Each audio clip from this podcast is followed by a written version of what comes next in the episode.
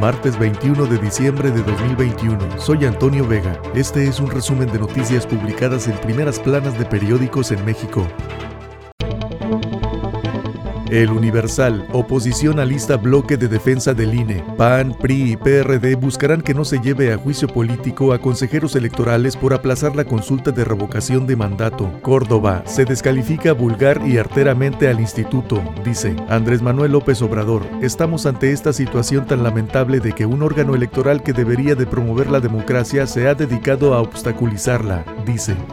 Quédate en México tendrá a migrantes cuatro años en espera. Programa es mucho más difícil que el primero para los solicitantes de asilo, afirman abogados. José Jordán, abogado de inmigración, dijo que la gran mayoría de los extranjeros que están en la frontera del lado mexicano se van a quedar en México. Gobierno mantiene pago de outsourcing. Aunque AMLO dijo que este esquema se acabó, Hacienda da contrato de este tipo para limpieza. 45 millones de pesos es el presupuesto máximo para el servicio de limpieza por subcontratación durante 2022. Reforma, 123 cuarteles más y la violencia sigue. Despliega Guardia Nacional a más de 100.000 elementos. Asesinan cada día a más de 90 personas. Concentran seis estados el 48% de homicidios.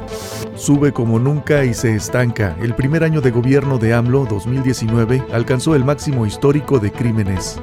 Peligra competitividad sin energías limpias. Para que México pueda continuar con su desarrollo económico, tecnológico e industrial, es indispensable que tenga una mayor generación de energía limpia y más barata, advierte el Instituto Mexicano para la Competitividad.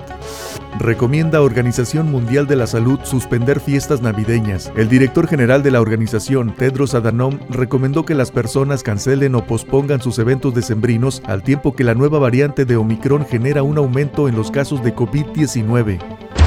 Excelsior. Legisladores también piden la revocación. Alcaldes se suman al llamado. Diputados de la 4T afirman que al posponer la organización del ejercicio, el INE suspende un derecho constitucional, algo que solo puede autorizar el Congreso. Rechazan organizar un remedo de la consulta. El presidente del INE, Lorenzo Córdoba, subrayó que se requieren más de 1.800 millones de pesos para que la revocación cumpla con lo establecido en la ley. Variante Omicron predomina en Estados Unidos, representa 73 3% de los casos. El Sol de México. Profeco advierte altos precios en Walmart y Soriana, productos de primera necesidad. La canasta básica es dos o tres veces más cara en un súper que en una central de abasto, acusa. Los 21 productos de la canasta básica son más caros, advirtió el titular de la Profeco. Secretaría de Relaciones Exteriores. Despiertan suspicacias. Hay discrepancias en los ingresos declarados de 140 funcionarios de esta secretaría.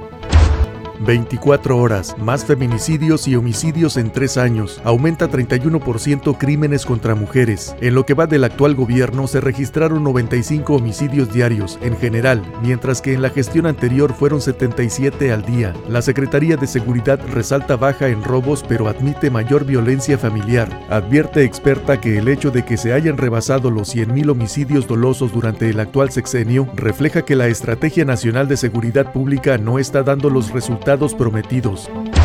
El financiero confirma INEGI desaceleración económica al cierre del año. Indicador oportuno. Anticipa un crecimiento anual de 1.2% para el indicador global de actividad económica en noviembre a distintos ritmos sectoriales.